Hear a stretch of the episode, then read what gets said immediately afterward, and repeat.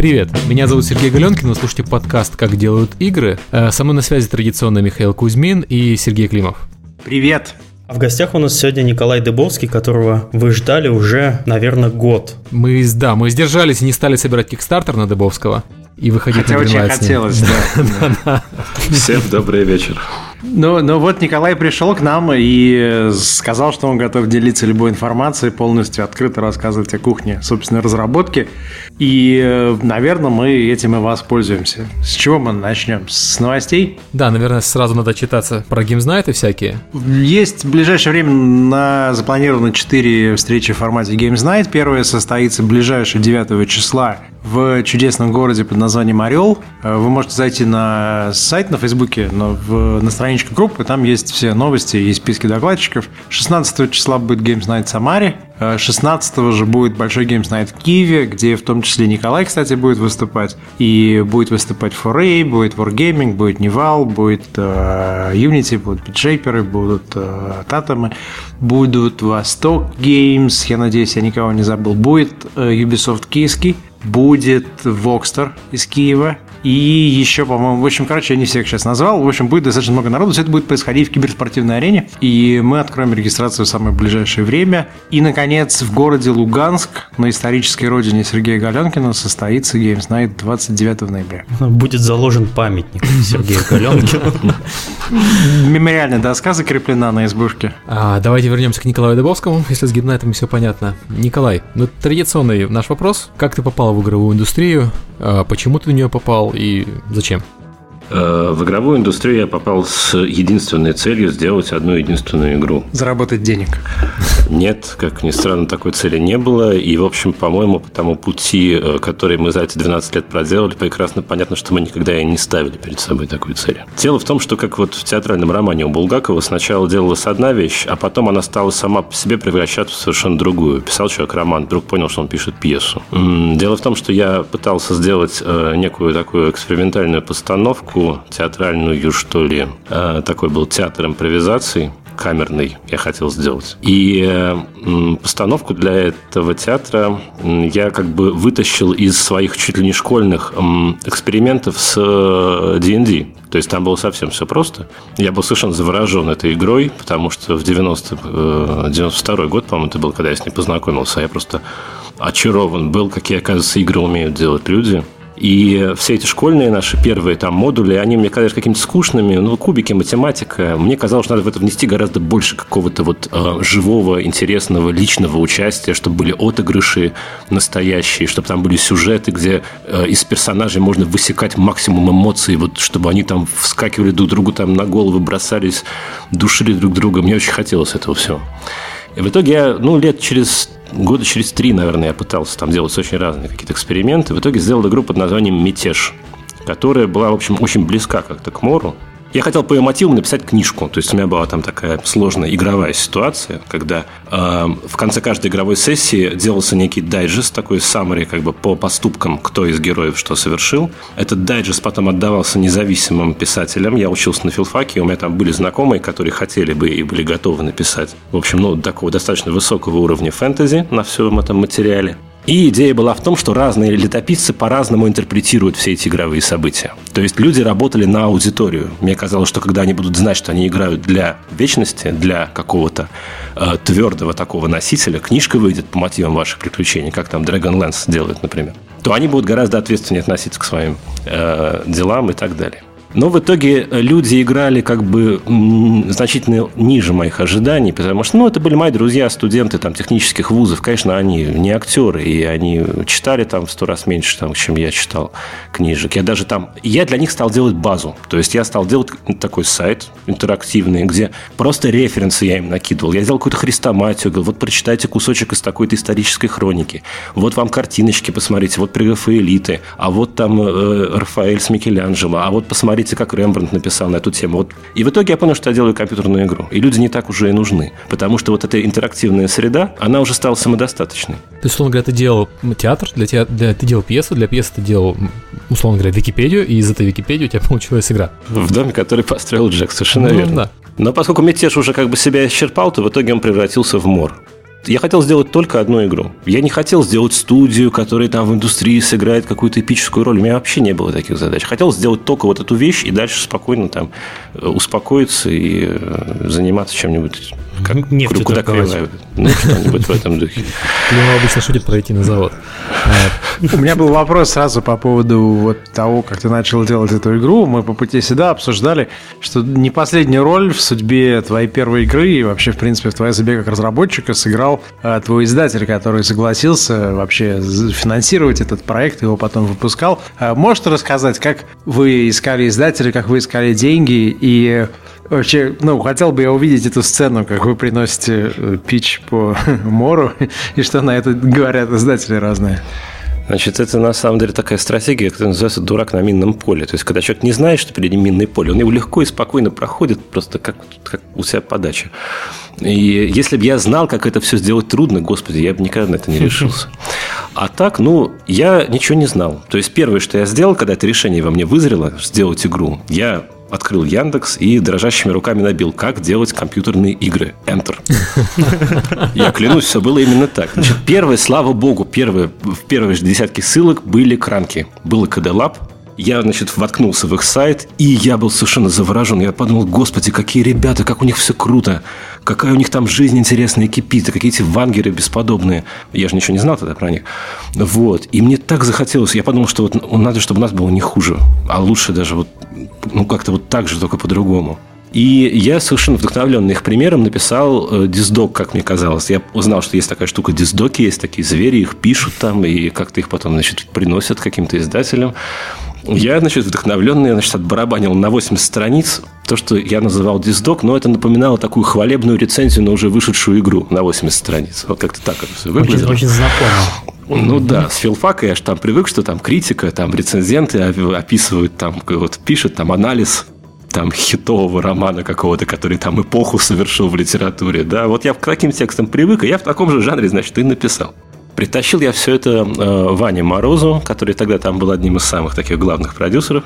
Ваня на все это посмотрел. Значит, я так понимаю, что он только что вернулся из армии. Вот. И как-то он внезапно потеплел и сказал, что, ну, вообще-то, говорит, Коль, так не пи... А, еще я понял, что нужны картинки. И, значит, я нашел на э, студии пилот художников, которые мне нарисовали такие ватманы. Я, значит, сумку с этими ватманами припер.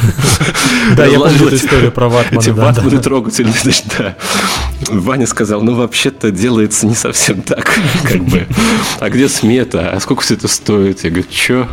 Он говорит, ну ладно, в общем, давай, говорит, собирай команду, демку вообще, говорит, надо делать демку там хотя бы. И приходите, когда будет демка. Ну, дальше что? Я сел, привычным жестом открыл Яндекс, значит, написал там, как делать демки. Enter. Ну, дальше я понял, что нужны какие-то кадры, там, программисты, моделеры. Сначала я не, не думал про моделеры, хотел сделать такую 2D графическую новеллу. Э, запросы были очень простые. Сделать какой-то такой движок, то есть, чтобы картиночки менялись под выбор реплик, вот и все. Интерактивная новелла, по сути, да. Ну, в общем, да. да. Вот. Я тогда уже был таким человеком очень как бы интровертным, замкнутым, и я совершил какой-то э, эпический подвиг, потому что я стал просто набирать там программист, ищет работу, enter. Выходят какие-то вакансии. Я этим людям стал звонить, назначать им встречи. С кем-то в кабаке, с кем-то у себя дома. С Айратом, например, э, который вот сейчас фактически самый главный человек в нашей студии, наравне со мной, который главный архитектор там всех наших игр. С ним мы встретились вообще как-то очень глупо, потому что я назначил встречу в кабаке, где э, играли свадьбу. ну, я этого а не учил. с этим. А тут я с ватманом. Совершенно правильно. Слышно не было ничего вообще. То есть я что-то на пальцах ему там изображал, пытался орать ему в ухо, он все равно ничего не слышал. Я ему рисовал какие-то картинки. В итоге, значит, судя по энергичным кивкам Айрата, я понял, что он готов эту игру таки делать. Вот. Но до Айрата еще там программистов 50 я перебрал. И эти люди тоже, они мне задают вопросы. Говорят, а игра какая там, 2D или 3D? Я говорю, что? Они говорят, так, все, до свидания. Я открываю Яндекс, пишу, что такое 2D и 3D, Enter. Ну и так далее.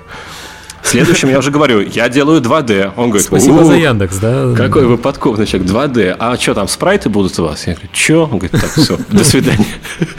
Процесс я говорю, что такое спрайт? И это именно так все и было. Ну, где-то полгода я вот этим занимался, и на самом деле такие вот были университеты.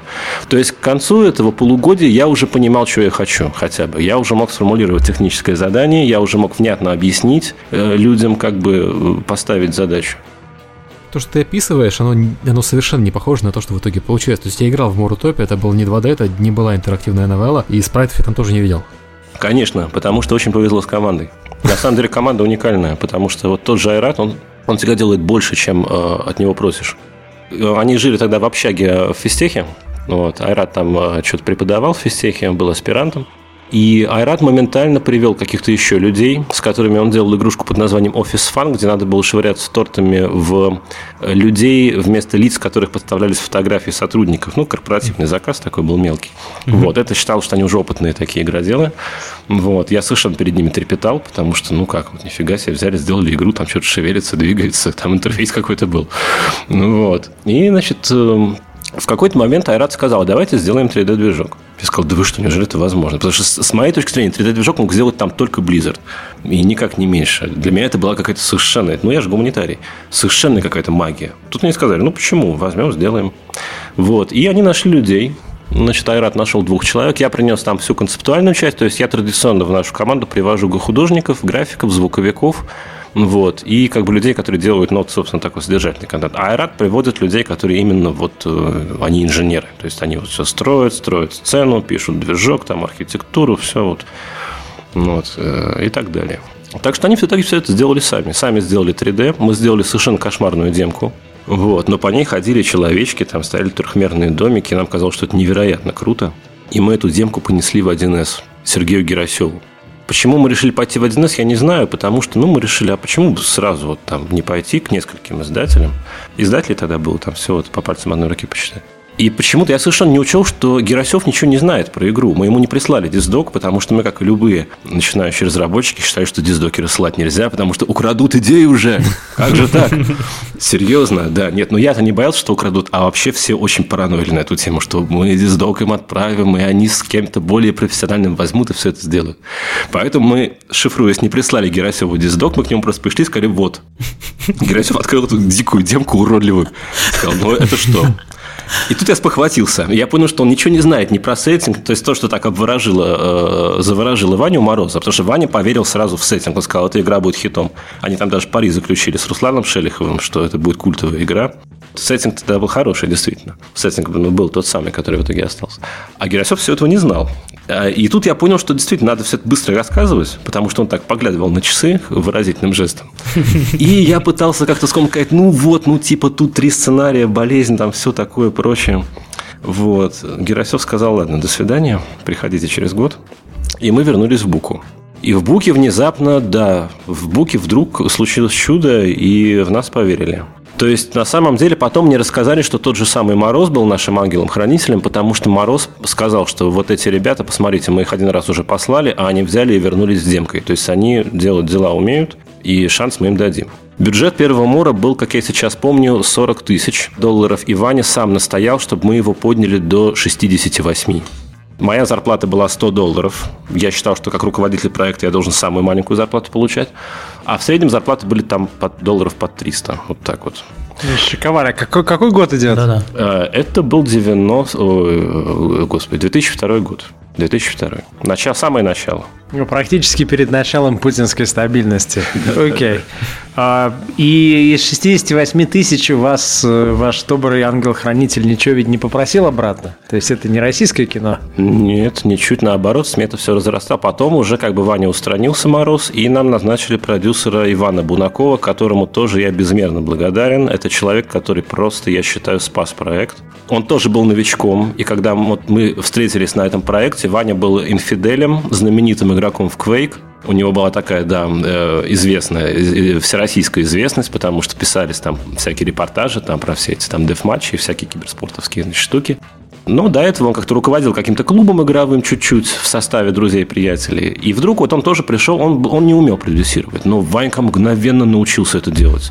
То есть это был вот тот самый такой крепкий такой продюсер, он мгновенно вырос, месяцев там за пять он прокачался невероятно. Параллельно с нами он вел Таргемовский там проект «Магия войны». Угу. И что-то еще. И, по-моему, «Метро».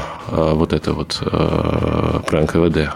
Метро 2. Метро 2, метро 2 да. Не, это не то, что G5, по-моему, сделали. Угу. Да? Вот. А, смотри, э, вот мыторство по издателям и так далее, это все достаточно интересно. Я помню презентацию на Крие был э, с проектом МОР. И я помню, как долго пытались нам объяснить, что это все-таки такое, потому что пока не поиграешь, не поймешь. Но по Мору было видно, что он вырос из пьесы, если честно. То есть было видно, что это такое что-то театральная постановка какая-то, но интерактивная. А, смотри, ты после Мора не забросил а, разработку. Ты перешел к Тургору, и вот сейчас к Тук-Туку, и в промежутке была еще вот эта вот ваша веселая игра, название Эврика, да. Да, Эврика. Ну, я иначе как веселая играть Климов засмеялся. Ты просто, ты просто заменяешь нецензурные какие-то слова. Мы ее называем коммерческой игрой. Была очень коммерчески ориентированная игра под названием Карго. Я ее называю веселой. А, так вот, а, все эти проекты, даже коммерческая игра Карго, они все артхаузные. Я, я не, не берусь говорить инди, потому что, ну, это нечестно. Мор все-таки был создателем, Турган был создателем. Это именно артхаус. То, только что раньше он был на деньги разработчика, потом он был на деньги издателя, потом он был на ваши деньги. Сейчас последний был на деньги аудитории. Кикстартер, да. Да, Kickstarter. Все подходы мне нравятся. Мне просто интересно, почему ты делаешь артхаус. Вот так вот. Почему ты не делаешь то, что более-менее понятно, я имею в виду аудитории. Ну, как тебе сказать, я, я хочу... Ну, я романтик. То есть, на самом деле, все очень плохо. У меня чисто шкурный эгоистический интерес. Я хочу делать игры, в которые мне, в которые мне хочется играть самому.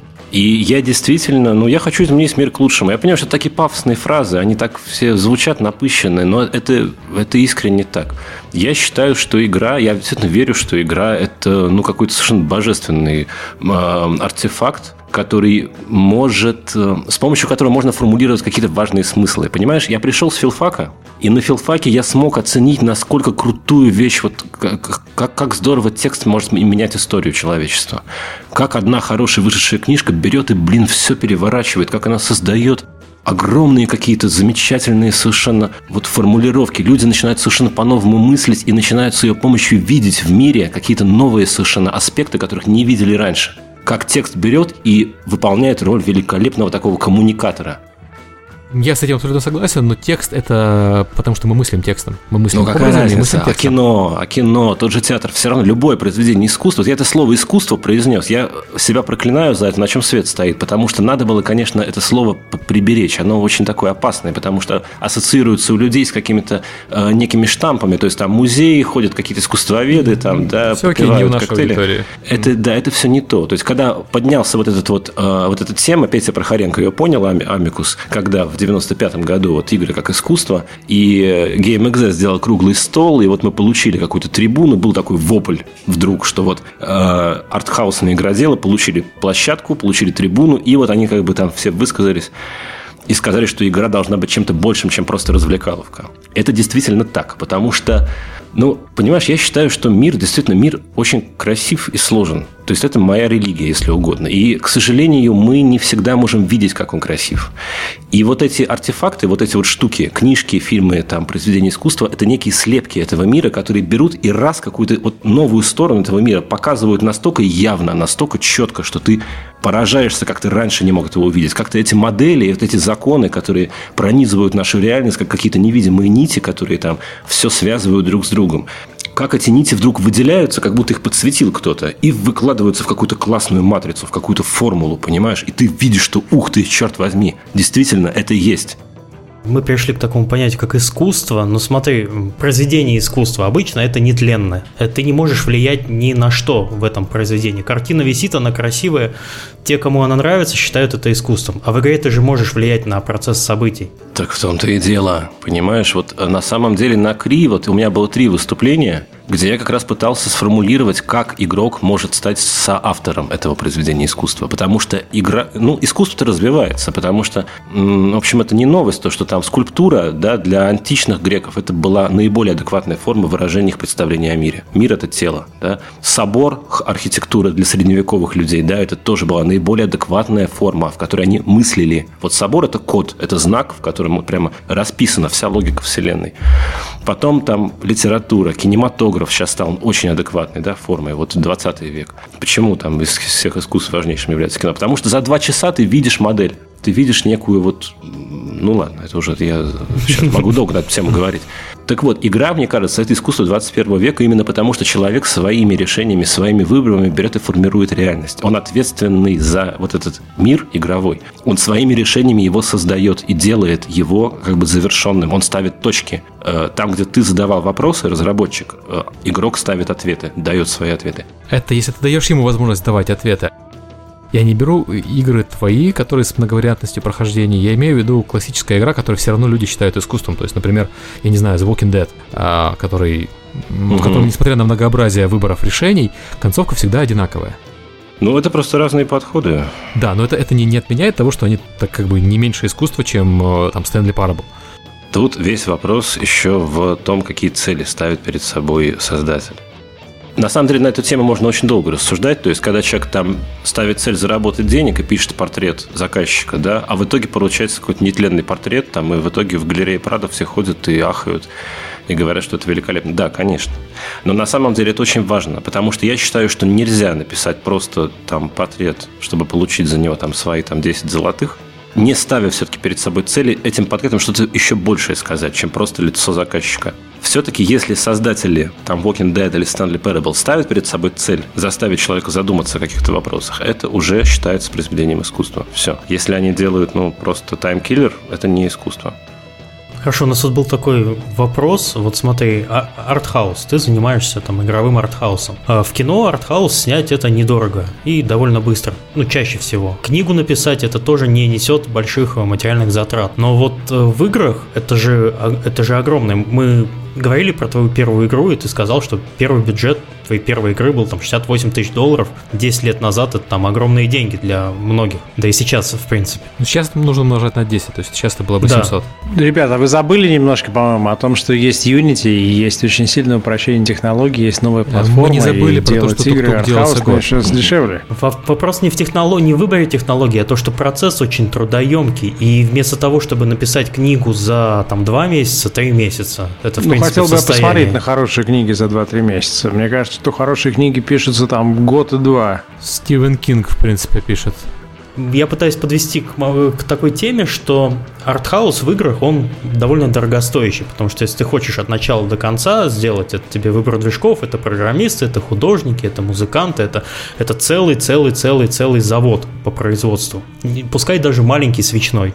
Но вот выбор игр, игр как жанра для самовыражения в артхаусе, это же, ну, это, это тяжелее, чем кино артхаусное снять, где ты взял камеру, пять актеров сос соседей и Камера снял там стоит сценки. при этом 500 долларов в сутки аренда, тебе нужен еще там осветитель, тебе нужен гример, нет, видимо, мы немножко говорим о других э, понятиях артхауса. Просто э, в играх есть низкая планка, ниже которой ты не можешь ничего снять. В артхаусе артхаус сейчас можно снять на мобильный телефон, на iPhone. Есть целые фильмы, снятые на iPhone, пожалуйста, артхаусные. Э, вот, вот о чем я говорю. Почему игры как средство самовыражения? Почему не кино или не книги? Да, ведь, ведь, ведь проще же тебе было, вот как выпускнику филфака, э, ты нам говорил, что у тебя родители, они из театра, вот вся вот это вот воспитание. Тебе было бы проще, на самом деле, э, выражать свои идеи в книжках, может быть, в кино, в театральных постановках. Но ты вот не побоялся вот этого вот сложного, долгого процесса, где ты э, делаешь продукт там несколько лет и в итоге выпускаешь, это же сложнее. Ну, потому что я люблю игры. Это вопрос любви. Это чисто эгоистический вопрос. На самом деле, понимаешь, смотри, я не, я не считаю себя каким-то человеком, который осуществляет программное действие. Вот он поднял знамя, игровой артхаус, и вот раз теперь мы это знамя подняли, то мы теперь вот его тащим. Конечно, такой аспект тоже, к сожалению, присутствует, но вот наш первый манифест, в котором там я провозгласил, что игры – это новый вид искусства, я писал его для разработчиков, а не для масс. Я писал его для своих будущих сотрудников. Потом уже он был опубликован. Он как-то просочился, там, в букву он попал, потому что он был частью диздока. Частью диздока он был тоже только потому, что я рассылал этот диздок своим будущим коллегам. Я просто этим манифестом хотел объяснить своим будущим соратникам, что мы делаем нечто особенное и что я буду отсекать какие-то решения, которые они, возможно, будут предлагать, которые я мог наблюдать как бы, ну, в большинстве там современных продуктов, там, и Василий Иванович спасают галактику. Я пытался им объяснить, что мы такого делать не будем. Угу. А ты вкратце для тех, кто не в курсе, что за манифест в двух словах, можешь его описать? Да, это был манифест, в котором я провозгласил, что игра должна стать новой формой искусства, и что э, Искусство, с моей точки зрения, это прежде всего как бы не место в вечности, а что это способность выражать смыслы наиболее адекватной современной нам эпохи. Потому что каждая эпоха – это некая парадигма, это мировоззрение, это некий особый совершенно мир. И что э, человек, который занимается художественным творчеством, обязан выделять какие-то смысловые э, законы, какие-то ухватывать то, что называется сутью, духом времени, ставить проблемы, которые актуальны для всех людей современных, не для всех, но для большинства большинства хотя бы. И что в этом заключается коммуникативная роль искусства. Акт, который создает рабочую модель на материале, на пространстве которой любой человек сможет освоить некие новые, с трудом пока постигаемые э, детали современности. Вот что такое искусство. И я говорил им, что игра должна эти задачи решать. И что мы, делая мор, будем ставить перед игроком совершенно новый уровень как бы э, проблем, вопросов, и что они должны быть готовы к тому, что это повлечет за собой соответствующие требования и к движку, и к арту, и к звуку, и к геймдизайну, естественно, да. То есть я хотел просто сразу, чтобы они сразу поняли, что их ждет. И многих, кстати, это отпугнуло, и они сразу побежали от нас как от чумы, и это очень хорошо. То есть манифест был для разработчиков. И с тех пор тоже все игры, которые на самом деле мы делаем, они вырастают из какой-то очень больной проблемы. Почему я стал делать МОР? Потому что МОР меня жутко беспокоила проблема создания идеального общества, идеального государства. МОР ведь именно об этом. О неизбежности, которые вот эти попытки людей сотворить какую-то лучшую жизнь вдруг встречается с каким-то историческим странным парадоксом, который размалывает все это в мелкую труху. Тургор возник из проблемы, которой после Мора я был выжатый страшно. Я подумал, откуда в человеке берется энергия для творчества. Тургор игра именно об этом. Какой-то журналист назвал ее там биологией творящего духа. Мне очень нравится. Гениальное определение, потому что я правда хотел именно об этом. Вся эта штука с цветом, с промежутком, с, с эволюцией души, э, переходом как бы человеческой души на разные какие-то итерационные этапы. Это все меня ужасно волновало, потому что я чувствовал, что я без этого, если я не отвечу на этот вопрос, я просто не смогу работать дальше.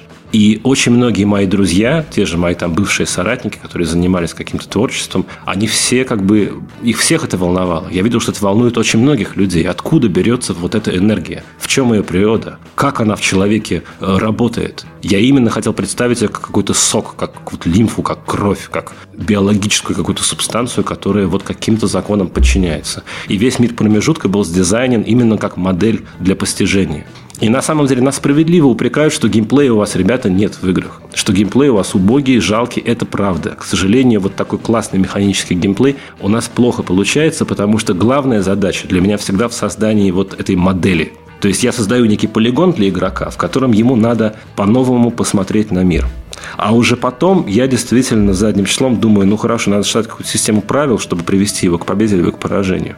То есть геймплейные задачи получаются вторичные, и это, конечно, минус. Это, кстати, у тебя осознанное решение не прорабатывать геймплейные да элементы? Нет, оно не... Я понимаю, что так нельзя, что это непрофессионально. Просто я это делать умею не важно, а хорошего помощника, к сожалению, вот... То есть мне просто, на самом деле, нужен какой-то золотой человек, который сможет как бы смирить свои амбиции, чтобы понимать, что я как бы диктую общую какую-то вот геймплейную стратегию, а он делает именно механику. То есть у нас проблема не с геймплеем концептуальным, а с механикой геймплейной. Угу. И вот такого механика, к сожалению, пока нам найти не удалось, просто, ну вот, как-то вот звезды не встали. Хотя мы неоднократно предпринимали попытки найти такого человека, но все сталкивается на то, что со мной очень тяжело работать. Очень тяжело, потому что я действительно говорю, что там надо врубиться в задачу, в атмосферу, то есть это вот чисто такие вот театральные как раз фишки. Кстати, тебе хватает вот игровых средств для передачи вот этой идеи, несмотря на все огрехи, как ты говоришь, геймплея, Э, они вообще лучше не игровых? Вот если бы ты, тоже, ты ту же самую идею пытался там той же постановкой сделать. А, не-не-не, нет, нет. Я считаю, что нет. Именно, именно игрой надо все это достигать. Вот э, как раз с Кранком мы на эту тему спорили не раз. Кранк говорил, что для него игра это чистый gameflow, вот чистый игровой, вот то, что называется типовое действие. И если типовое действие проработано плохо, если ты в нем не зашил вот все эти смыслы великие, которые ты там пытался в модели мира своей там осуществить, то, значит, грош тебе цена, как профессионалу. Кранк прав, на самом деле прав. И игровых средств очень много, просто они еще как-то, ну, не очень хорошо освоены. Потому что, на самом деле, это нормально, потому что все-таки индустрия еще очень молодая, и она еще ждет своих Эйзенштейнов, там, э, Тарковских, Бергманов, и э, очень много, ну и слава богу, на самом деле процесс идет очень вообще семимильными шагами. По поводу инструментов, ты как филолог, тебя же должно расстраивать то, что игроки не любят читать, и тебе приходится отказываться от текста. Ну, что ж делать? Ну, ничего. Действительно, книжки бы писал, если хотел, чтобы читали. Нормально. Окей. Нет, не расстраивает. А, это то, что я хотел услышать на самом деле. Конечно. Нет, текст, текст, вот, кстати, с точки зрения филологии, текст это не только буквы. Текст это любое, как бы, это любая семиотическая структура. Любая структура, где как бы есть знак, есть там коррелируемое, коррелирующее, да, обозначаемое, денотат, денотант, да. Знаковая система любая – это всегда текст. Так что это все нет, это все пустяки. Игра – это текст. В такой же степени это знаковая структура. Более даже, может быть, знаковая, чем многие другие, потому что в игре все очень должно быть четко и ясно. Делаешь вот это, получаешь такой результат. Делаешь это, получаешь другой результат. Вот. Она очень как раз так семиотически ориентирована. А давайте перейдем к финансовой стороне вопроса. То есть, смотри, вы существуете 12 лет, за 12 лет вы сделали 4, если не ошибаюсь, игры. 4,5 фактически, ну да. Э, у вас был еще холод закрытый и... Э, он не Все. то чтобы закрытый, но просто он очень дорогой. Он был изначально задуман, когда еще были живы Atari, мы mm-hmm. сделали вот, собственно, этот самый «Голос света», Тургор 2.0, который mm-hmm. для Европы. Вот. И они были, я так понимаю, очень довольны результатом, потому что хорошая была. Пресса была хорошая там. И, и они сказали в итоге, а давайте сделаем вот как Мор, только в другом сеттинге, у нас прав на мор тогда еще не было. Mm-hmm. Вот давайте сделаем, они прочитали там тоже статьи восторженные, там какие-то были на Rock Paper Shotgun и так далее. Вот, и сказали, вот, круто, ребята, раз вы умеете делать такие эпические вещи, давайте сделаем с вами такую же эпическую игру, только с бюджетом в 2 миллиона евро и выше. Вот, на прототип закладываем 800 тысяч евро. У нас просто челюсти отвисли от всех этих сумм, когда мы их услышали, потому что бюджет Тургера был там 360 тысяч долларов, и нам казалось, что это очень много. Там еще перерасход был. А тут нам бабах 2 миллиона евро. И мы, конечно, губу раскатали, и холод мы написали, не стесняясь вообще ни в чем.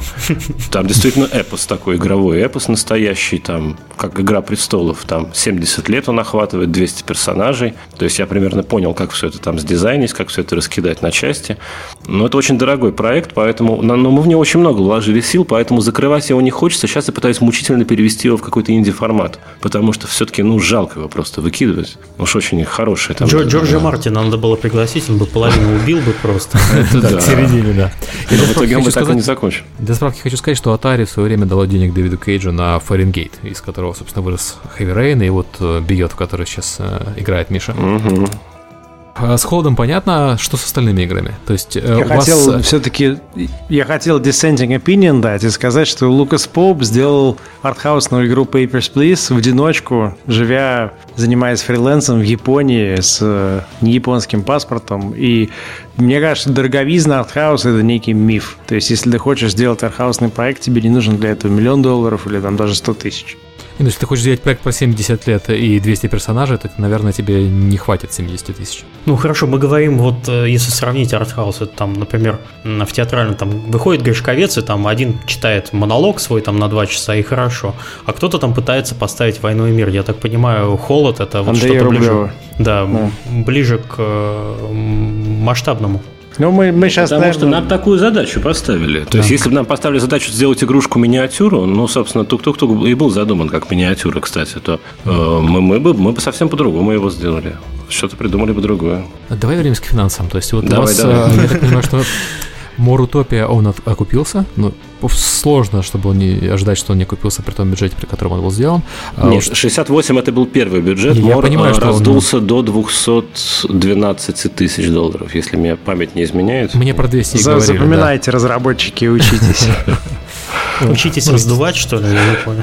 Раздувала Бука, нет. За что им, кстати, тоже низкий поклон. Все инициативы по увеличению бюджета исходили от наших продюсеров, от Ваньки Бунакова, от Саши Михайлова. То есть они увидели, что это не просто проходной квестик, а что из него можно сделать серьезную вещь. И вообще к Буке я питаю исключительно нежные чувства, потому что, ну, действительно...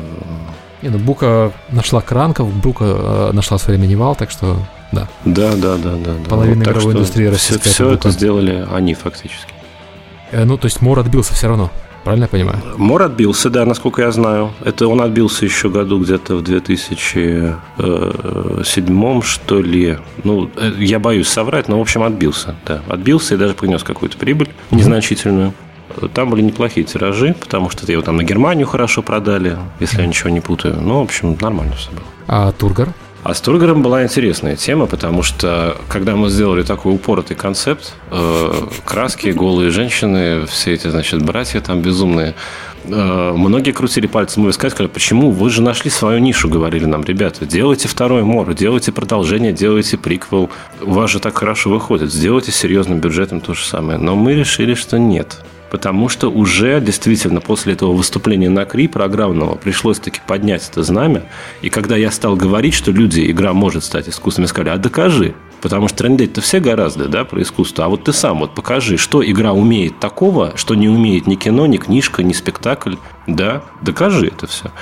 И на самом деле Тургер, он немножко был, конечно, сделан под влиянием вот этого честолюбивого стремления доказать, что игра умеет делать какие-то совершенно удивительные вещи, которые не может делать никакая другая форма. Вот. И Тургер, конечно, мы долго его пристраивали, то есть там был какой-то эпизод, кстати, раз мы про деньги говорим. У нас э, стояли несколько банок из-под виски таких, ну, коробок круглых, жестяных, и мы в них сбрасывали мелочь, сдачу. Ну, там у нас они встали при входе в студию, были прибиты на стене.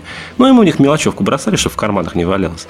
И у нас были три эти полные, значит, жестянки из-под виски.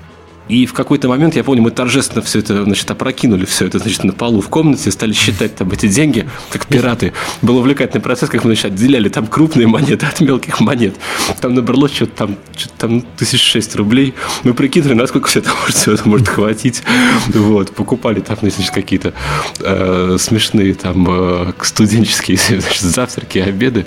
Это уже были последние буквально дни. И тут как раз новый диск сказал, о, это то, что нам нужно, потому что мы делаем ставку на Nintendo, на новые платформы, на Wii и на DS. Wii еще было только в прожекте, а DS они уже во все осваивали. Они сказали, о, рисование, идеально, вот мы вас берем. Давайте сразу на DS. И, значит, Дима Бурковский, за что тоже ему большое спасибо. Значит, я ему сказал, ну, Дим, вообще вот да, мы, конечно, сделаем DS, но попутно мы можем сделать и PC, потому что он уже практически готов, там делать толком ничего не нужно. Вот мы его сейчас немножко закончим, и будет два проекта у тебя, и DS, и PC, это будет круто. Дим сказал, да, правда, будет круто. И мы нарисовали себе такой хороший бюджет, очень. Вот. Э, Дима его благословил, Гершуни подписал. То есть, как-то потом это Гершуни спохватился уже и спросил, а что это, собственно, такое делают уже полтора года.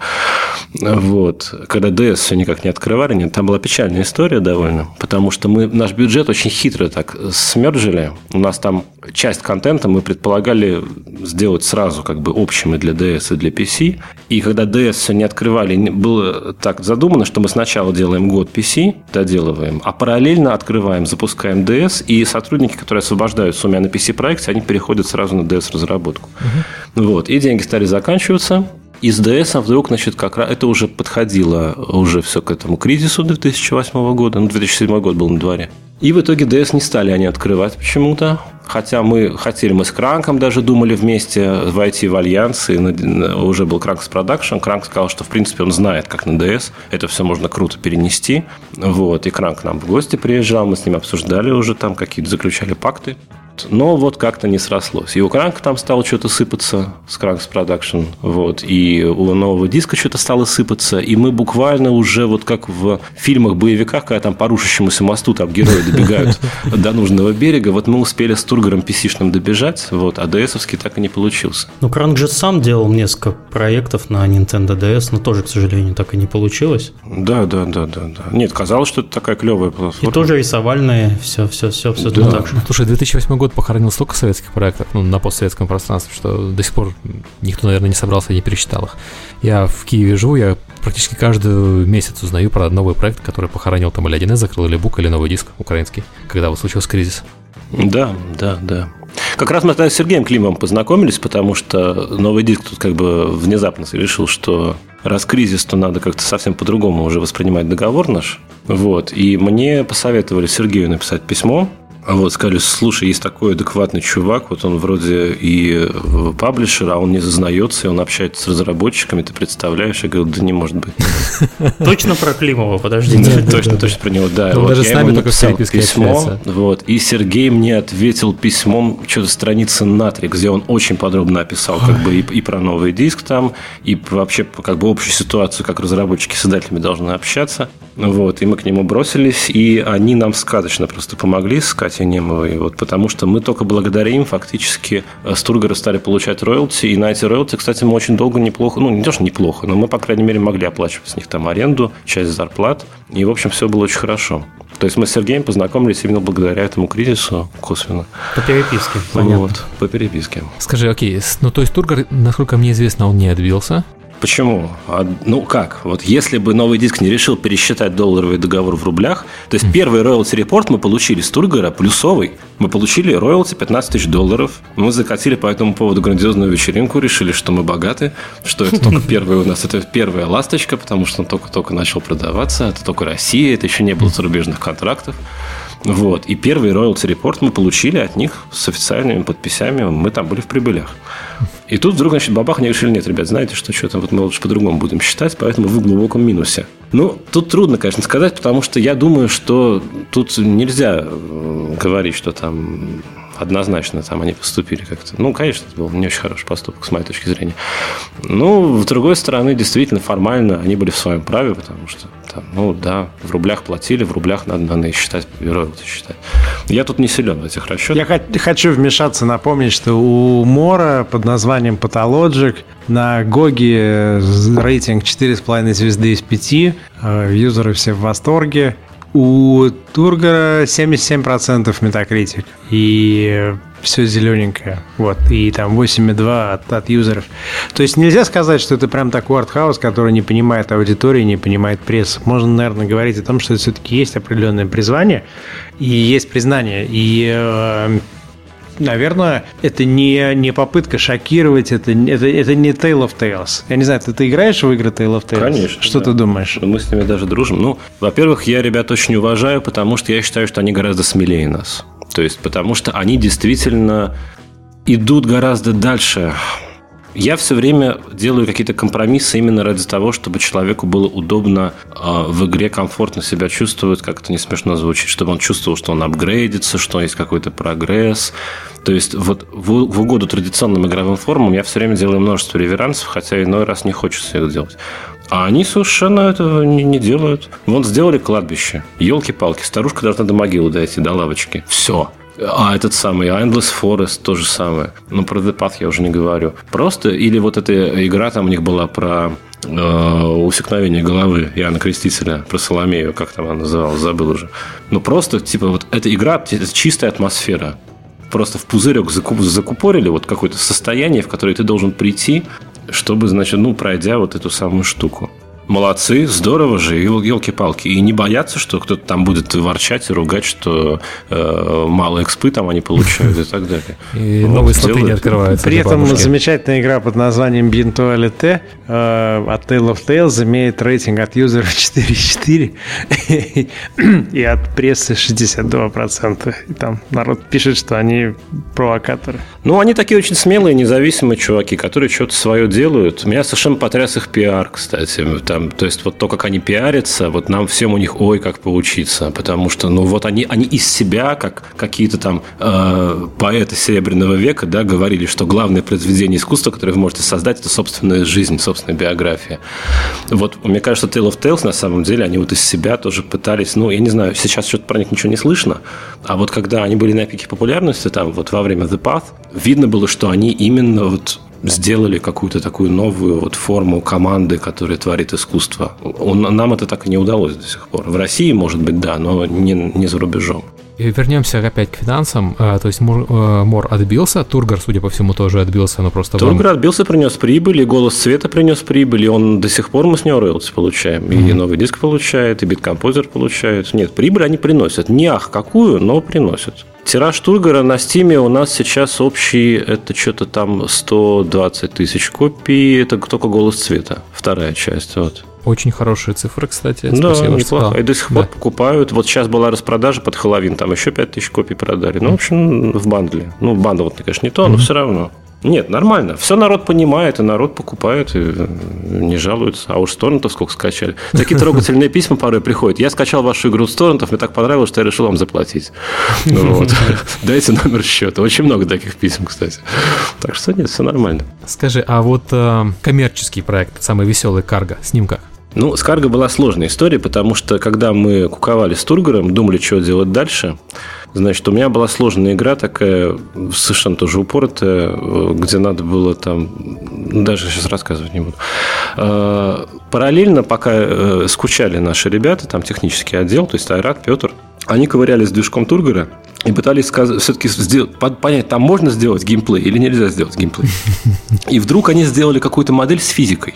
И тоже какое-то гениальное решение. Там Айрат прям за, что-то за два дня они с Петром что-то накропали и сказали, слушай, а мы можем сделать офигенный физический конструктор. То есть такой конструктор, где можно будет собирать совершенно любые транспортные средства, гибрид там самолета, подводной лодки, мотоцикла, и все это будет ездить, летать и плавать. Ты представляешь, как это будет круто? Вот. И Айрат сказал, слушай, давай сделаем комедию. Я, я уверен, что это будет продаваться. Потому что еще как раз тогда вышла игрушка, господи, Сергей, как она называлась, где там э, тоже такие куколки строят, строят, строят что-то там. Ну, популярная игра такая была. Там тоже такая матерчатая кукла, такой маскот. А, Little Big Planet. О, Little Big Planet, абсолютно, да. И тоже там был бешеный успех. А я сказал, слушай, мы можем сделать гораздо круче, потому что давайте сделаем детскую смешную игру. Я говорю, ну, а мы не умеем такие игры делать. Айрат сказал, ну подожди, это, это вот я уверен, что эта игра будет коммерческая, потому что Айрат такой у нас, он, он все считает, он физик, математик, и он гораздо рациональнее меня. Я совершенно на всю голову такой ушибленный, я романтик, я как леминг куда-то пру там со страшной силой, вот, а Айрат, он такой у нас вот глаз разума. Айрат говорит, мы сделаем игру, которая всем понравится, которая будет продаваться, это вот то, что там будет много вот фана какого-то. А ты только напиши там сеттинг, вот сценарий, там то, что у тебя хорошо получается. Вот. И вот мы стали эту Эврику делать. Э, задумана была как действительно такая смешная детская игра, но оказалось, что мы совершенно не умеем делать смешные детские игры. То есть я встал в какой-то полный тупик, но я это принял как вызов, потому что мне очень нравилась такая тенденция, что Тургар совершенно не похож на Мор. Я подумал, а давайте сделаем игру-комедию. То есть, ну, правда, вот у нас все какие-то такие серьезные, философские, мрачные какие-то миры там, э, такие трагические, там, накал страстей. А почему бы не попробовать сделать просто легкую, радостную вещь, которая будет просто всех смешить? На самом деле задачу эту решить удалось, потому что когда мы ездили в вот в, в Кёльн в 2011 году, то и на Games Connection и показывали там, пытались продать, значит, и Холод в очередной раз, и ремейк Мора, то Эврика, она же Карга, она вызвала наибольший ажиотаж у всех этих серьезных дядек. Они, как дети, хохотали, глядя там на то, как эти гнобики там цепляются за все эти самолетики. Вот. Э, мы там сделали нарезку роликов на Ютубе, где народ там стримит и хохочет там действительно катая всех этих наших ребяток.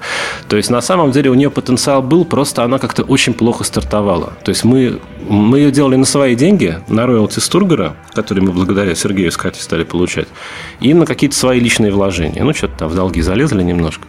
И в какой-то момент деньги кончились, и было это адское, жаркое лето, помните, когда все плавилось? Это был какой-то да, да, год да, у нас, 2009, что ли, 2010. И мы поняли, что мы больше не можем. Значит, мы, э, у нас еще студия своя, как бы э, новый диск нас сначала взял в плен, потому что когда мы пытались там э, закончить Тургор, они сказали, что они не будут открывать ДС с дополнительным финансированием. И сказали, что надо заканчивать за бюджет PC. И нам порезали все расходы и сказали, что расходы на офис тоже нафиг не нужны, потому что у них есть свой отличный офис, где мы все можем сидеть. Вот. У нас это называлось авиньонское пленение, потому что мы действительно там сидели у них в офисе, и э, менеджеры нового диска даже нас там пытались покрикивать, они не понимали, что мы как бы независимая студия, которая никакого отношения к ним не имеет. Вот. В общем, и когда мы закончили, то, ну, естественно, нас там попросили освободить. Мы оказались на улице. Мы сняли квартиру какую-то э, невероятную квартиру на метро «Текстильщики», э, с набитую каким-то антиквариатом, там стояли какие-то барочные часы там с боем, с башенным, с фигурками, которые там выезжали. Рояль какой-то стоял, там вообще не, там компьютер было негде поставить, все было набито этим антиквариатом. Но сдавали почему-то за смешные деньги. И мы, значит, э, в эту адскую жару, мы там лежали на этом рояле, я помню, пластом завернувшись просто не думали, что с Эврикой делать пытались продать ее Сергею. Кстати, Сергей, значит, пожевал губами, сказал, ну, вообще не знаю, лучше продать это кому-нибудь другому. И сосватал нам сначала мамбу, с которой тоже как-то очень все оптимистично началось, потом что-то мне не понравилось. Что-то вот я не знаю, как-то я какое-то шестое чувство включилось, я подумал, не, не хочу с этой мамбой. И, как выяснилось, оказался прав. Вот. И тогда, значит, нашелся биткомпозер, тот самый, который издавал э, «Голос цвета» The Void, второй Тургар. И они предложили все это купить. значит, э, доложить денег на, на завершение. И мы благополучно выдохнули решили, что издатель все продаст в сто раз лучше нас, а мы можем не париться и просто спокойно заканчивать игру. А биткомпозер как-то очень странно себя повел, потому что они игру совсем, ну, как щенка в воду бросили просто. Выплывет хорошо, не выплывет, ну, туда ему и дорогу. Потому что они вложили мало. Все, их вложение очень быстро отбилось, там буквально в первую же неделю продаж. Ну, как бы и все. И чего еще? Вот. И поэтому Эврик как-то сдохла сразу на старте. То есть ее, ну, не знаю, как-то не заметили, что ли. А игра, на самом деле, не такая уж плохая. То есть сейчас все Эврику ругают, ну, по-моему, это уже какая-то дань моде. Все. Да. Удивительно, что игра, которая непонятно для кого сделана, выглядит страшненько, сеттинг непонятный, неприятный, и никому не охота его эксплорить. Почему вот она плохо продается, непонятно вообще совершенно. Мне, кстати, нравится, как выглядит карго. Мне я только в нее не играл из-за плохих отзывов, но выглядит она хорошо. Все, все обожают толстых, пухлых, страшных каких-то младенцев, которые там прыгают и поют. Как же, все мечтают в это играть. Ну ладно, ладно. А, Кстати, это... это я виноват, потому что я настоял на этом варианте этих гномов. Нам предлагали их переделать неоднократно. Все говорили, что это ужасно. Я говорил, нет, это ради них все и было задумано, что они должны быть а. именно вот такими уродами, потому что это будет круто. Ну, наверное, был неправ. Как Карга не отбился, давайте переходить тогда к эм, про Карго я ничего не знаю. Но биткомпозер он отбился, но да, мы, ну, умер проект, в общем, фактически. Да, давайте перейдем к главной теме нашего подкаста. Это проекту Тук-Тук. И угу. на самом деле, если вспомнить историю этого подкаста с Николаем, мы собирались его позвать, как только выйдет игра. Это было обещано, если я не ошибаюсь, на ноябрь-декабрь 2012 года. И угу. сегодня мы собирали вопросы, точнее как, сегодня собирали их, компилировали из нескольких источников, потому что Николай мы ждем давно, и я посмотрел, что у нас есть вопросы, заданные ему там 11 месяцев назад, год назад. То есть вот уже буквально год ну, мы, да, да, да. мы ждем, э, когда Николай к нам придет и ответит на все вопросы. И давайте действительно обсудим тук-тук, и э, с чего он начался? Ну, на самом деле он начался с того, что мы ждали новостей из Кёльна, потому что в Кёльн нас повез э, продюсер, который с нами делал э, «Голос цвета» The Void, вот тот самый продюсер, вот Вольфганг Вальк, мы его Волком зовем. Кстати, Вольфганг, кто не знает, это продюсер оригинального проекта под названием Incubation. Да, Может, да, вам да. это что скажет? Да. И Settlers, Settlers он делал, да, то есть, ну, он такой э, серьезный мужик, вот. Он очень хороший профи, я считаю. То есть с ним отлично совершенно мы работали.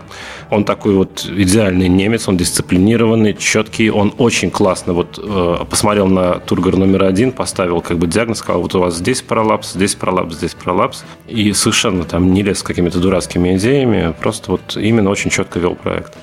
Но при этом, конечно, он нам представлялся гораздо более могущественной фигурой, чем в итоге он оказался. Потому что ну, для нас это был представитель Atari и представитель вот этого нового западного для нас мира, который там во все двери вхож. Действительно, Incubation делал, Settlers сделал, у него там послужной список, там 25 проектов. Мы думали, что он...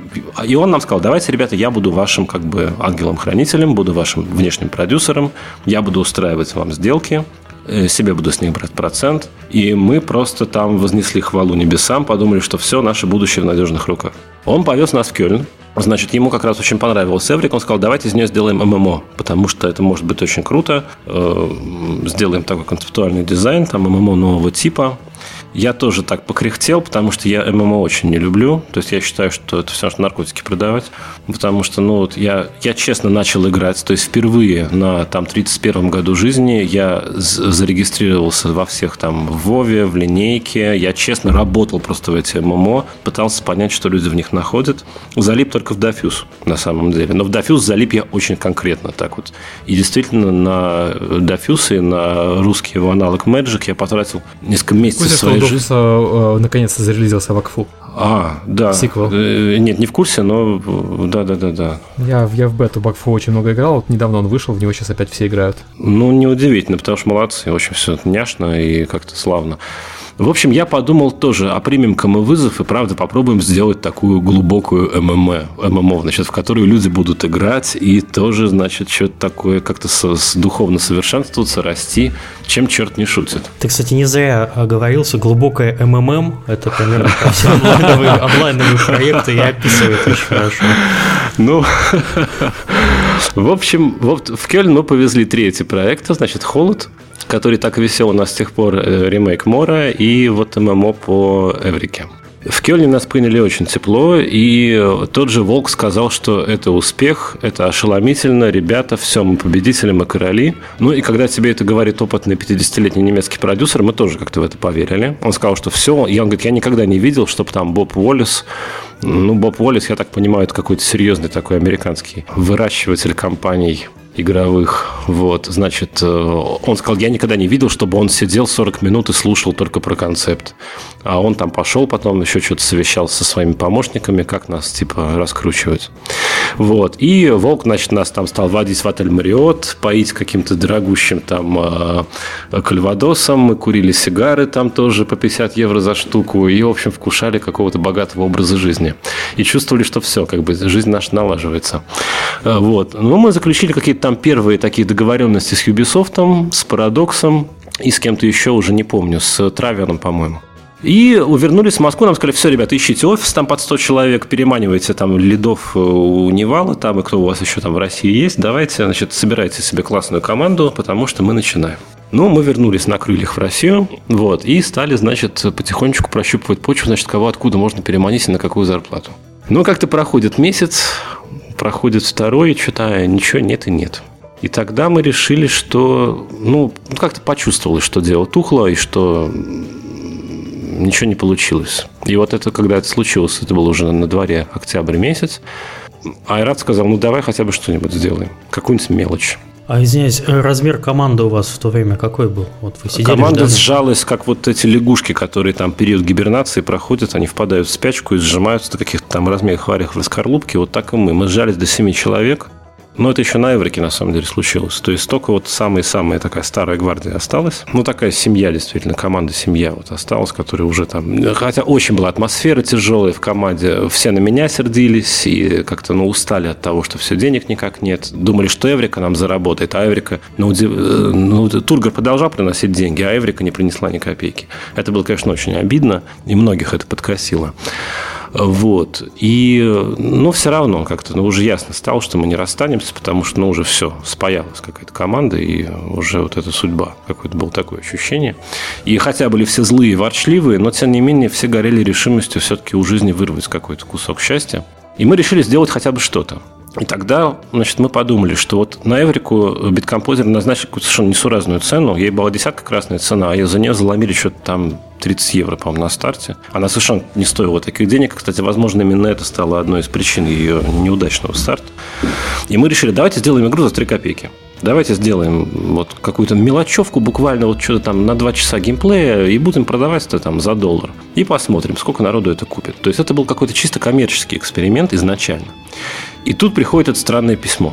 А, и да, еще, и когда там, значит, мы обсуждали, что это может быть такое, то э, во время мозгового штурма я сказал, ну, смотрите, а есть такая какая-то прикольная, вот, давайте сделаем такой прикольный сеттинг, вот, типа, как в of Isaac, только вот, то есть тоже графика супер примитивная, 2D это будет, безусловно, такое, но давайте там будет вот чудовище, поединок с чудовищем. То есть я очень хотел сделать какой-то сеттинг, что вот есть какой-то очень мощный монстр, который к тебе движется, идет какой-то тайм-лимит, а тебе надо за этот тайм-лимит успеть прокачаться. То есть тебе дается какой-то там 10 минут игровая сессия, ты должен там быстро-быстро обшарить игровую локацию, тебе рандомно приходят какие-то бонусы, и ты должен выбирать, вот ты берешь этот бонус или продолжаешь, как в казино, ловить удачу, отвергаешь первый, и э, ищешь какой-то более выгодный. То есть ты можешь либо совсем на бабах остаться, ну как в очко люди играют, да, либо перебор, либо недобор. Вот. И мне казалось, что это можно сделать очень азартно и очень круто. И вот, значит, мы какой-то вот этот сеттинг нащупали, и тут приходит это странное письмище. Значит, письмище, правда, было какое-то, я вам скажу, конечно, все до сих пор там думают, что это какой-то коммерческий ход, что мы там напридумали да, какую-то крип-историю. такой был. Ну, ребят, мы бы придумали гораздо круче. Правда. Если бы мы захотели соврать и всех обмануть, мы бы такое нагородили. Правда, у нас с фантазией все в порядке, а мы бы до такой банальщины просто бы не опустились. Это чистая правда все. И действительно, это было все очень как-то стрёмненько. То есть это все как-то очень было в тренде вот этой модной крипипасты, которая как-то стала плодиться активно там а, на всяких там двачах и лурках. Вот. Э, как-то вообще вот эта хоррор-тематика, она прям чуть ли не порнуху стала превосходить по популярности в интернете. И как-то вот все это было в тренде. И действительно мы подумали, что это, ну, ну, что это, по крайней мере, интересно. Потому что, ну, если допустить, что там, ну, чем черт не шутит, мало ли что там вообще бывает. Если правда за этим стоит что-то, ну, по крайней мере, загадочное, может быть, действительно какой-то за этим человек стоит, какой-то маньяк там присылает, как в этих голливудских фильмах, какие-то там в фильме «Семь», там какие-то знаки, намеки на какие-то свои преступления. Что там это могло быть? Очень странный был этот, этот архив. Очень странно, потому что, ну, на самом деле есть какое-то чутье, которое сразу позволяет отсечь какой-то явный фейк, какую-то явную туфту или явные вот какой-то, ну, бездарно сделанные розыгрыши. Нет. Если это был и розыгрыш, он был сделан очень талантливо. И мы решили принять вызов, потому что это было правда круто. Это была как такая прямо завязка для такого э, мета-сюжета уже вокруг разработки. Можно было бы прямо сделать какую-то, если бы был хороший там у нас пиар, я думаю, пиар-сотрудник, то даже вокруг всей этой истории можно было бы сделать отдельную какую-то игру о том, вот как разрабатывалось. Ну, «Ведьму из Блэр» же сделали, там, да, вот проект, типа студенты снимают. Вот так и здесь можно было сделать проект. Вот разработчики делают какую-то странную игру с, каким-то, с какой-то мистической закваской. И, ну да, в общем, по крайней мере, как-то у всех глазки загорелись, и мы стали вот все это пытаться разгадать. Что же это такое-то вообще нам подарили?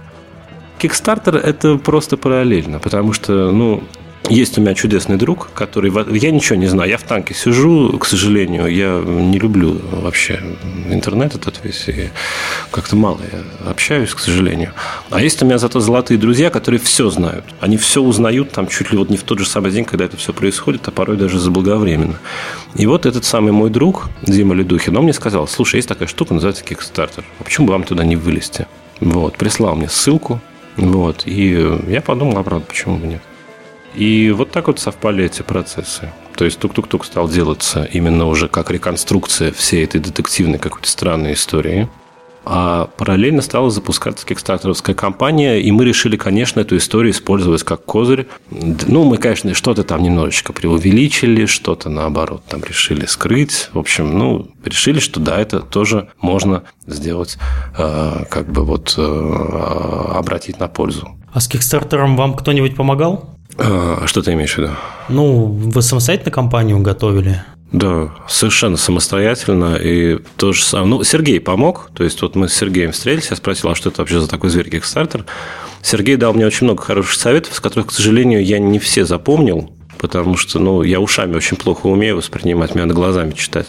А тут я не догадался взять диктофон, вот, а Сергей выдавал как бы очень много какой-то полезной инфы, из которой я запомнил там от силы треть.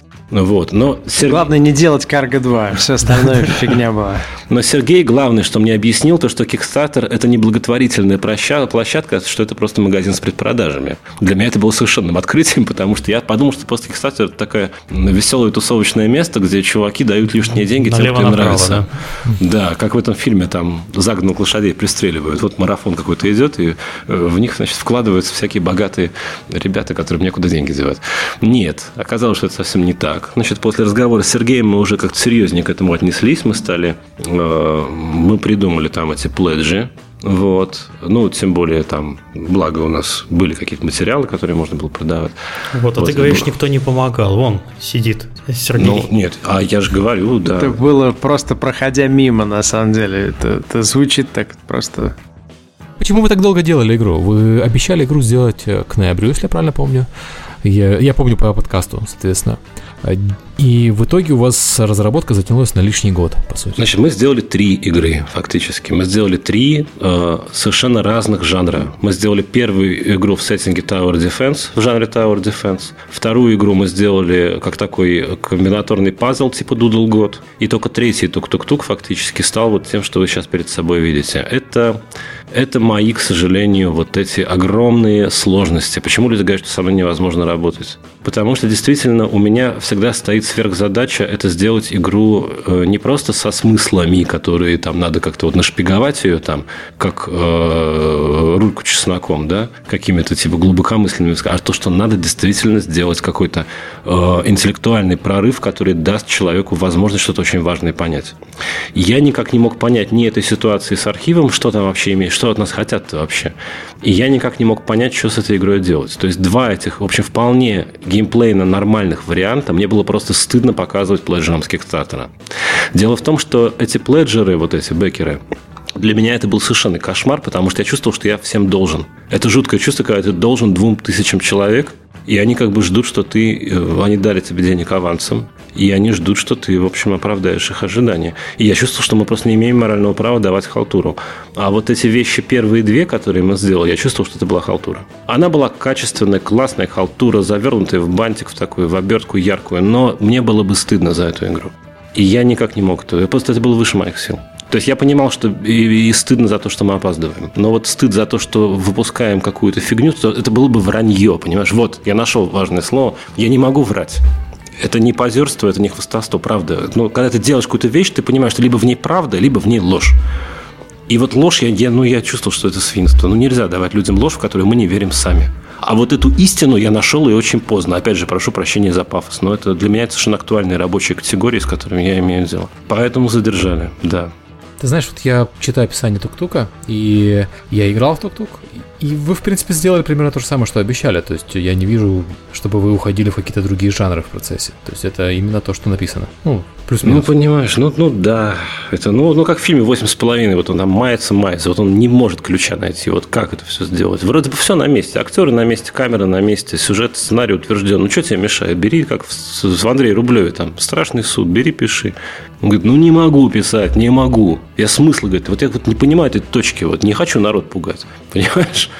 Потом вдруг бах, что-то случилось, и вот и нашелся. Но нашлось. Это не человек. То есть я понимаю, что это все непрофессионально звучит, это не профессионализм. Я это прекрасно даю в этом себе отчет. Ну, я этим не бравирую. Это правда. Просто нам еще ну, многому предстоит научиться, учиться, учиться. Это все очень важно. Но иногда действительно просто вот, ну, нет вот этой вот какой-то главной мысли, которая все это объединяет в целое и которая приводит человека от исходной ситуации игровой, в которой он оказался, к финалу, к которому ты хочешь, финальному какому-то решению, к которому ты его считаешь необходимым привести. И он должен сам этот путь пройти. Не ты его ведешь за ручку, и в квест-логе ему пишешь, сейчас ты узнал вот это, а сейчас ты понял вот это, а сейчас твой персонаж чувствует вот это. Так нельзя, это нечестно. Плохо, что задержали, конечно, спору нет. Хвастаться нечем. А есть чем хвастаться по продажам, по, по рецензиям, по всему остальному? Тоже плохо, потому что мы совершенно упустили из виду пиар. То есть с пиаром у нас полная труба, и э, справедливо нас упрекали все. И, кстати, я читал вот вопросы к готовящемуся подкасту. Люди говорят, почему они так мало нам говорят, почему они с нами совершенно не контактируют, почему они забивают на сообщество. Да, это все совершенно справедливые упреки. Значит, тут вот какая штука. Действительно, надо объясниться.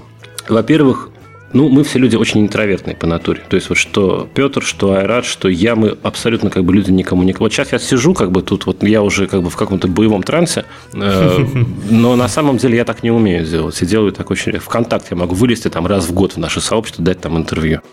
Мне все время почему-то очень стыдно. Стыдно людям навязываться с информацией, потому что я считаю, что сейчас вот интернет, он избыточной информации, бездарный, плохой, он есть завален, как улицы бычками. Я не хочу бросать лишний бычок на улицу. То есть, когда я вот я чувствую, что я сейчас буду рассылать всем какой-то анонс, вау, чуваки, а мы тут сделали новую модельку, а мы тут сделали там это самое, новый уровень, о, глядите, а мы новый трек к игре написали. У меня ощущение такое, что я швыряю на улицу бычки. Ну, если бы, если ты пытаешься сделать анонс из э, новой модельки или нового трека, это так и есть. Но у вас, наверное, были другие новостные поводы интересные. Так вот, понимаешь, я хотел сделать... Ну, то есть я все время думаю, как делать пиар талантливо. То есть я, я, то есть я как бы... Я очень медленно вообще думаю, и, к сожалению, я такой тугодум по натуре. То есть я... Когда я понял, что надо делать из пиара тоже какое-то отдельное произведение искусства, что надо э, подавать новости о команде так, чтобы это было действительно очень интересно читать всем чтобы, ну, это был не шлак какой-то информационный, а чтобы это было вот, ну, чтобы там была какая-то идея, интрига, колоритные персонажи. Я подумал, что вообще там можно из студии сделать там целый какой-то там сериал, как «Теория большого взрыва», там про гиков-разработчиков, которые что-то фигачат. И действительно показывать наш рабочий процесс интересно, творчески показывать, чтобы люди, которым... Ну, а, ну, всем же интересно, как кино снимается, как игры делаются, как музыка пишется. Это такие вещи, которые, ну, всем интересны. И я подумал, что правда это нужно как-то очень интересно и грамотно, четко подать. Мы стали искать такого пиарщика, потому что я понял, что сам я это делать не могу. Я просто под другое заточен. Мы стали искать людей. Естественно, сначала стали каких-то добровольцев там привлекать из нашего сообщества. Ну, вот как-то у одного не получилось, у другого, у третьего, у пятого. Вот. И, в общем, мы с этим просто очень долго тормозили. И действительно, а просто вылезать вот в контакт э, с э, какими-то сырыми, неподготовленными вещами просто было как-то страшно. Ну, знаете, может, это просто вот страх вот сродни там человеку, который должен выйти на большую сцену перед большой аудиторией и что-то там исполнить. То есть надо его просто силком туда вышвырнуть, потому что потом уже ноги сами начнут плясать, а язык сам начнет во рту заплетаться. А мы вот стояли робко вот за этими кулисами, и все никак выйти не решались, не решались. И чем дольше ждешь, тем больше понимаешь, что уже тем больше как бы ожидание нагнетается, и ты уже точно всех должен удивить. Уж, то есть, если уж ты вышел с такой задержкой, то уж тогда исполни на совесть, да, чтобы все вопросы сразу снять. И, в общем, это была какая-то патовая такая ситуация, парализующая. Поэтому вот не пиарились мы совсем, действительно. То есть хотелось там сразу сделать и там обновление сайта к этому привязать, вот, и как-то вот этот запустить там новый какой-то имидж команды, новый манифест опубликовать, и чтобы все это было вот как бы сразу как такое концептуальное комплексное решение. А тут даже в подкаст не берут, пока игру не выпустишь, Ну вот, ну, вот, вот. хотелось про опыт э, по итогам поговорить. Окей, у нас еще 15 минут, предлагаю переходить к вопросам. Я, я намеренно воздерживаюсь от комментариев по коммерческим аспектам, потому что иначе мы еще два часа будем говорить. У нас есть некто Егдом, или не знаю уж как. Во всех ваших играх есть масса отсылок к самым разным эзотерическим течениям. Скажите, вы или кто-то из вашей команды являетесь эзотериком? Э, нет, для меня это большая новость, потому что никто из нас не является эзотериком. Мы люди очень такие э, приземленные, в чем-то рационалистические. Э, единственные отсылки, которые, возможно, вам кажутся эзотерическими, это просто мой вот этот филологический багаж. Потому что обучение на филфаке – это значит, что ты прочитал от Гомера и до Пелевина все – ну, конечно, я прочитал не все, это понятно. Но когда ты как бы видишь, вот какая пишется литература, какие классные вещи люди делают, ты невольно, естественно, из этого багажа черпаешь очень много. Поэтому очень много просто каких-то таких чисто постмодернистских вот этих э, скрытых цитат, отсылок каких-то, намеков. Это, ну, это как бы никуда не деваться от этого. И, возможно, вам кажется, что это попутно я подхватываю какие-то эзотерические вещи. Нет, это не так. Диагноз называется слишком умный. Как обычно у нас в русском роке все многие ищут скрытый смысл там, где его нет, в текстах, там, БГ, например. Вот так и получается. глубинного смысла, да. Да, да. Разработка игр – это ваше основное занятие или есть еще другая работа? Если да, то какая? В Евросети, например. Э, нет, э, другой работы нет, э, но иногда, чтобы заработать деньги, я там подхалтуриваю тоже со сценариями, просто помогаю своим товарищам и пишу какие-то тексты, потому что ну, люди считают, что тексты у меня получаются неплохо. Но это просто мелочь. Если кто-то хочет поддержать команду, размещайте заказы финансово серьезные.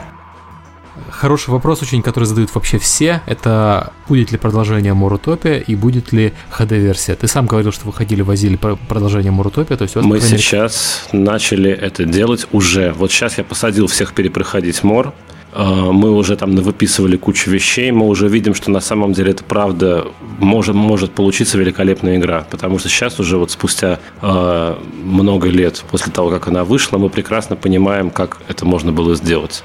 То есть вы делаете Морутопия, да? Да, сейчас мы будем делать ремейк Мора. Сейчас мы будем остервенело под все это искать финансирование в том числе и на Kickstarter постараемся что-то поднять. И в том числе, конечно, мы уже не будем пренебрегать с помощью нашего комьюнити во всем, что касается там какого-то продвижения и, в общем, всех вот этих грабелей, на которые мы наступили на тук-тук-туке, мы постараемся избежать. В общем, да, мы делаем ремейк Мора сейчас. Это наша следующая такая э, сверхзадача. Первым пунктом э, в сборе денег на Kickstarter напишите, что наймете пиарчик. Вам больше, больше. Мы уже подумали про это. И объясним, почему на этот раз не опоздали опоздаем. Да, два таких у нас рунда. Нужно, нужно просто найти какую-то команду для копродакшена, тогда нормально все будет. Да, следующий вопрос задает мой коллега Юра Калинин. Добрый день, давно хотел задать вопрос руководителю ISP Lodge, хотя я не умею задавать вопросов. Я вообще как познакомился-то? Рассказываю, значит, э, знакомому своему про мор. Про чумных коллег ему рассказываю. И кореш мне такой... О, вспомнил. Пару лет назад в городском парке сделали перформанс. А в итоге раскрасили деревья. Куда им? Это же перформанс по Тургору. И же все как в жизни. Захотел понравиться девушке? Собери цвет, прорасти его в пяти сердцах и убей ее брата. Я вам так скажу, лимба фигня. А то, что лепят японцы. Лампочки повкручивать в тук-тук-туке. То я. И сколько еще надо задонатить, чтобы наконец сделали мо... Кроль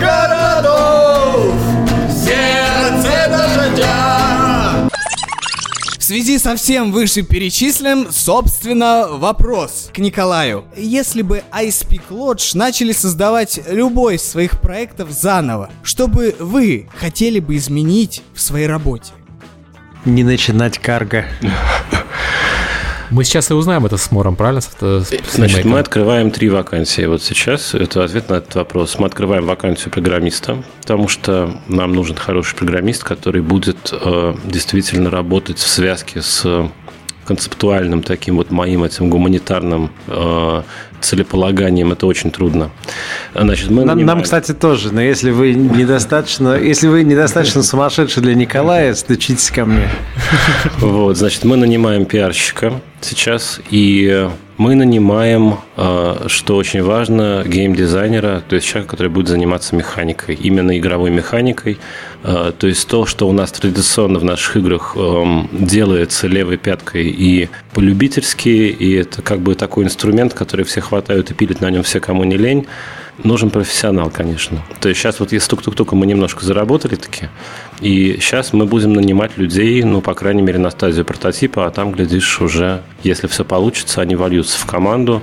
И мне кажется, именно эти три человека, когда они обнаружатся, они наш процесс делают таким, каким он должен быть, то есть идеальным. Скажи такой вопрос, пока мы об этом еще говорим. Вы в Питере находитесь или в Москве, я никак не пойму? Нет, конечно, мы в Москве находимся. Мы московская студия. В Питере я жил где-то год, пока мы делали карго.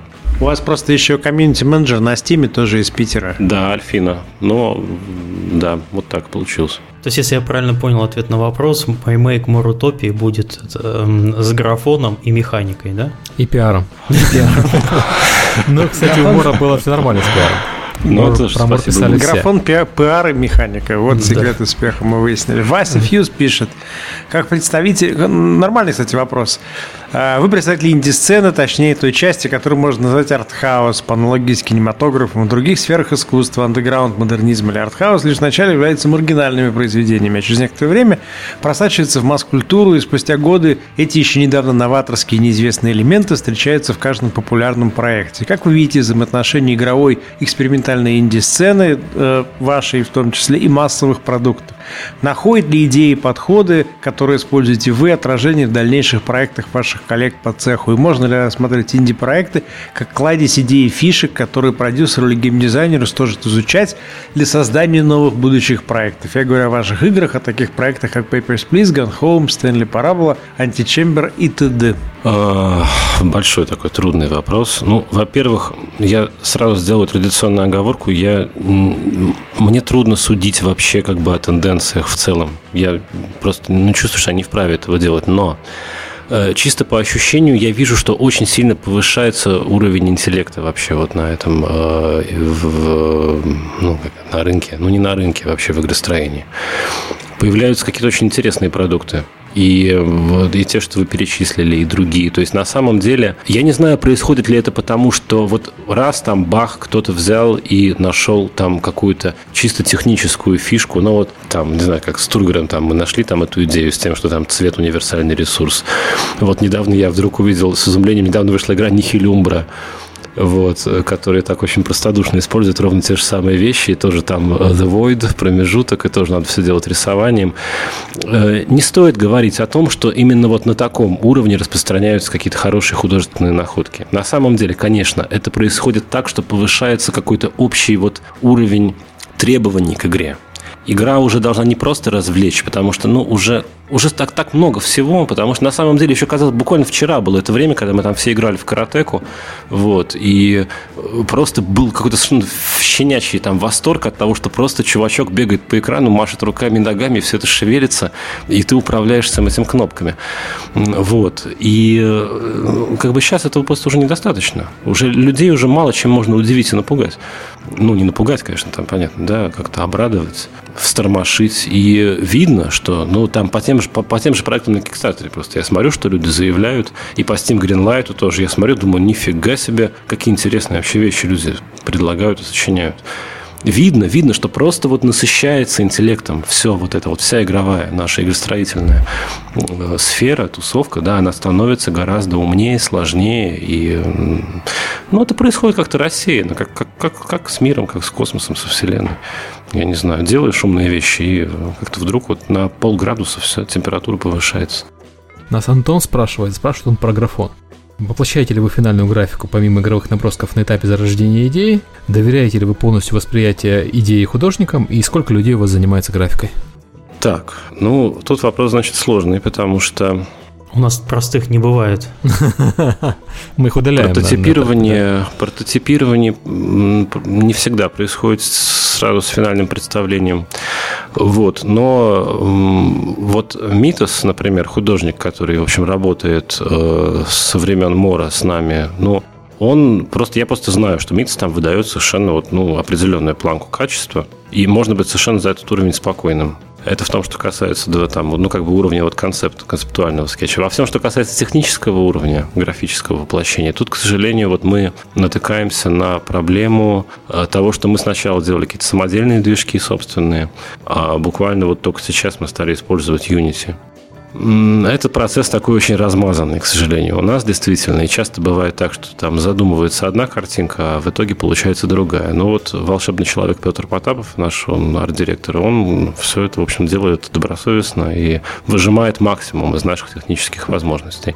Потому что тук-туки на, на графику там не жалуется никто, потому что, ну, хотя она вроде бы очень примитивная, просто там двухмерные плашки шагают по другим плашкам, вот, но все говорят, что это, по крайней мере, красиво. То, то есть тут все нормально.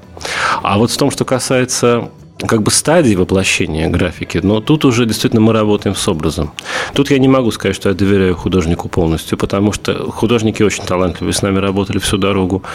И э, я прекрасно знаю, что они всегда сделают хорошо, но они могут сделать хорошо, но не то, потому что нужен туз червей, а они делают пикового туза.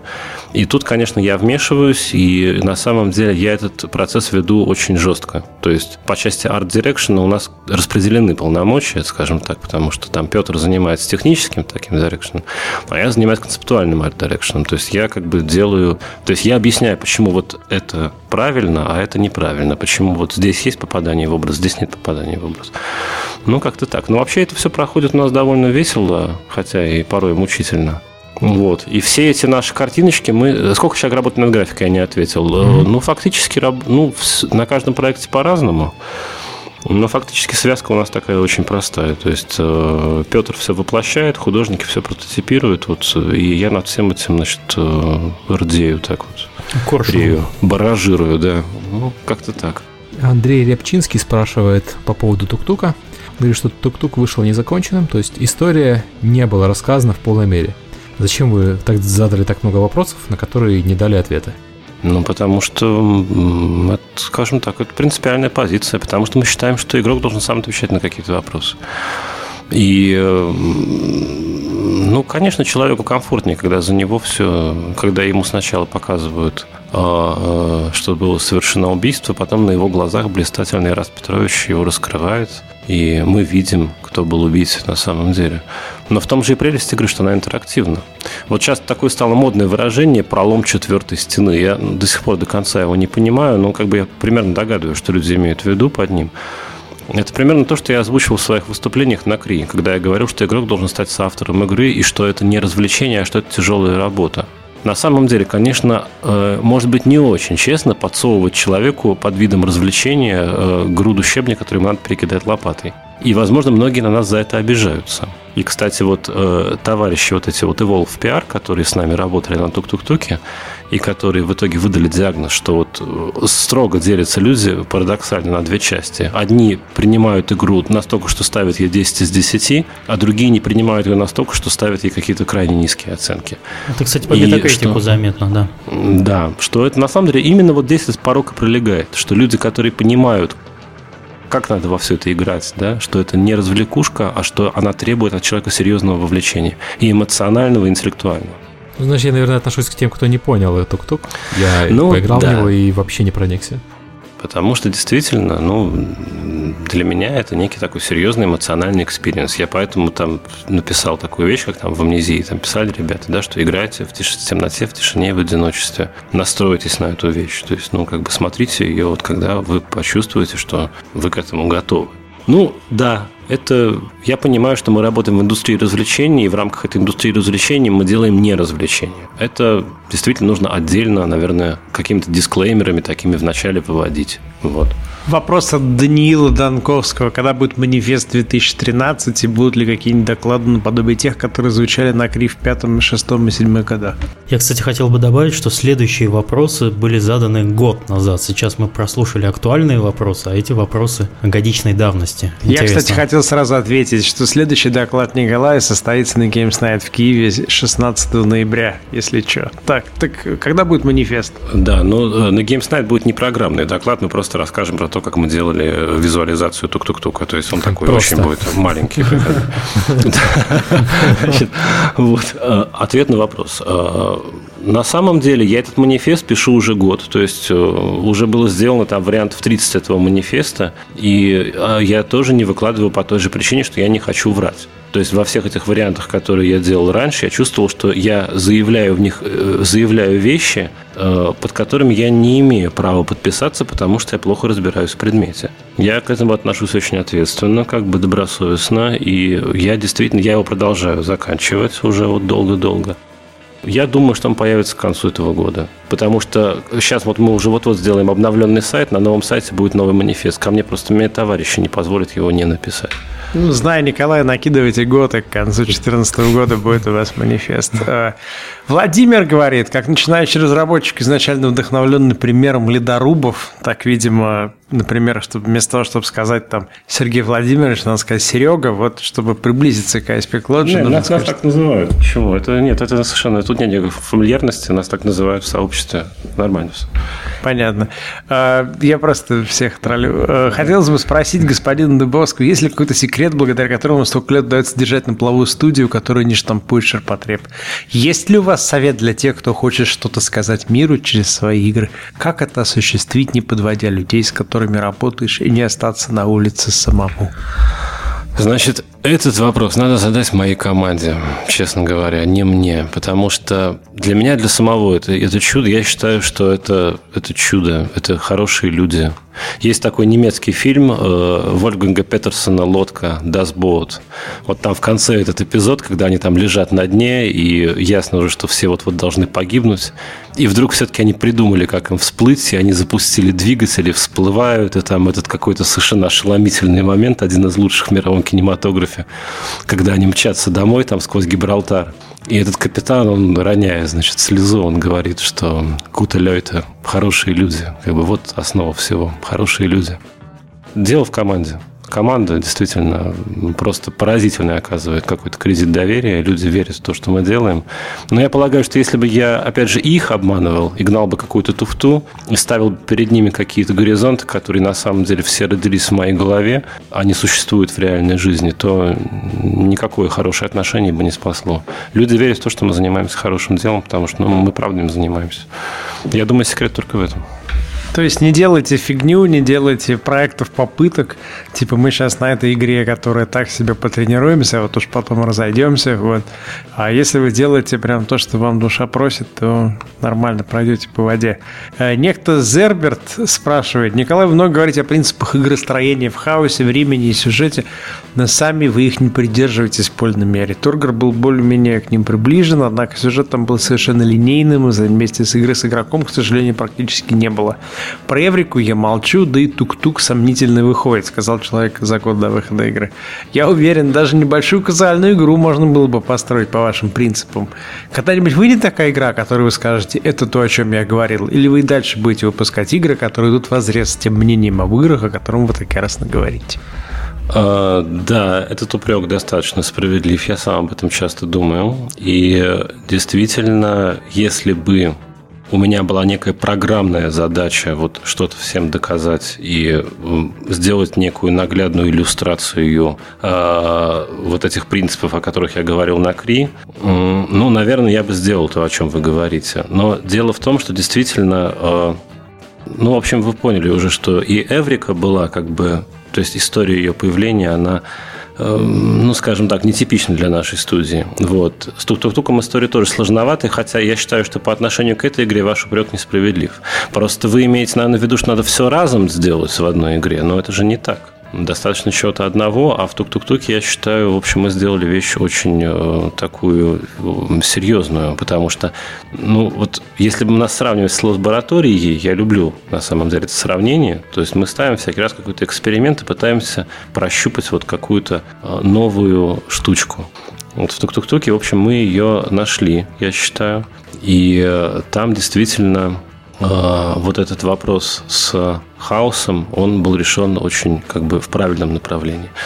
Значит, э, заканчивая это все, я хочу сказать еще, что э, если будет сделан холод там, то возможно, что он вас устроит больше. Но тем не менее, я хочу снова подчеркнуть, что на самом деле игра идет от сердца. Если это настоящее, не от головы, а от просто какого-то совершенно невозможного, ну как с женщиной, понимаете, вот люблю и все.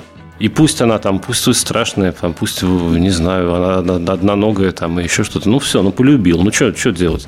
И вроде бы голова говорит, что гораздо лучше там жениться на обеспеченной, там, из хорошей семьи и все такое. Ну, вот не прикажешь сердцу. Если сердце холодное, то игра ваша будет называться «Холод». А, последний... Давай, Серега, последний вопрос, стреляй. Почему у вас нет мерчендайза? Спрашивает Макс. А, Актуально. А что это такое? А, Я думаю, что это хороший ответ на этот вопрос. Наставить точку в этом вопросе. Да. И так далее. Кокосы на питоне с мармеладом, да. Маски богов-создателей из Карга, ну, на самом деле, многие инди-команды Нет, делают я, я знаю, знаю. Я просто этим некому заниматься. На самом деле, вот сейчас у нас появился человек такой, художница Женя Романцева. Она э, сказала, что она готова взять на себя вот этот героический труд э, по... Э, господи, как этот сайт называется? Что-то там Digital Print, что-то там... Ну, черт с ним, в общем, неважно. Ну, в общем, э, что она готова заняться вот изготовлением всяких небольших каких-то маленьких радостей для людей, которым это нужно. Ведь такая популярная игра была Карга. Я уверен, что будет просто out of stock постоянно. Эти маски каких-то персонажей из игры, которые никому не понравились. Знаете, я послушал, сейчас я, наверное, пойду поиграю в Карго. Вот, значит, 5 долларов на стене стоит, мне стало вот интересно. Так оно работает. я, предлагаю сделать мерчендайз э, голых женщин из Тургора. Это пойдет на ура. Раскупать То есть ты, в живом виде предлагаешь? Ну, Калининград там проснулся, да. Вот Миша, Миша нормальный человек, Миша наш человек. Слушайте, ну, по крайней мере, если половина хотя бы из тех 10 слушателей, которые нас сейчас слышат, пойдет и купит э, тук-тук-тук, и потом с полным правом скажет, что игра может быть супер или наоборот не супер, ну, тоже будет результат. А сколько стоит тук-тук-тук, можешь напомнить, российский? Ну, по-хорошему он стоит 1060. На Кикстартере мы собрали 40, хотя заявили... Я имел в виду в розницу. А. Для, для игроков. Для игроков да, немного, что-то рублей 200, 240 сейчас. Но я думаю, будет все время дешеветь и дешеветь, поэтому... 8 я, тем не менее... стоит на стиме для Украины. То есть, ну, для ну а в России, мне кажется, 199 рублей где-нибудь так. Ну, в общем, если вам творчество студии интересно, то вот мы, собственно, откладывали подкаст ради того, чтобы сказать в конце, что вы можете сами пойти ознакомиться с творчеством этой команды. Заметьте, вот. не, не я это предложил. Я обычно всем дарю, кто просит, но Слушайте Сергея, меня не слушайте. Нет, если вот, вот мы дождались, мы целый год этого момента ждали, и теперь, если у вас есть, вам интересно составить свое собственное мнение, то это не будет вам стоить тех 60 тысяч, которые стоила разработка, а вам всего за 200 рублей. Вот. А, я не знаю уже, о чем мы не поговорили, много мы о чем не поговорили, много еще можно каких-то тем поднять. Может быть, просто надо еще раз встретиться. Да, с, с радостью. С вами очень здорово. Да, на сегодня, по крайней мере, мы договорили. Огромное спасибо, Николай. Огромное спасибо всем, кто дослушал до этого момента.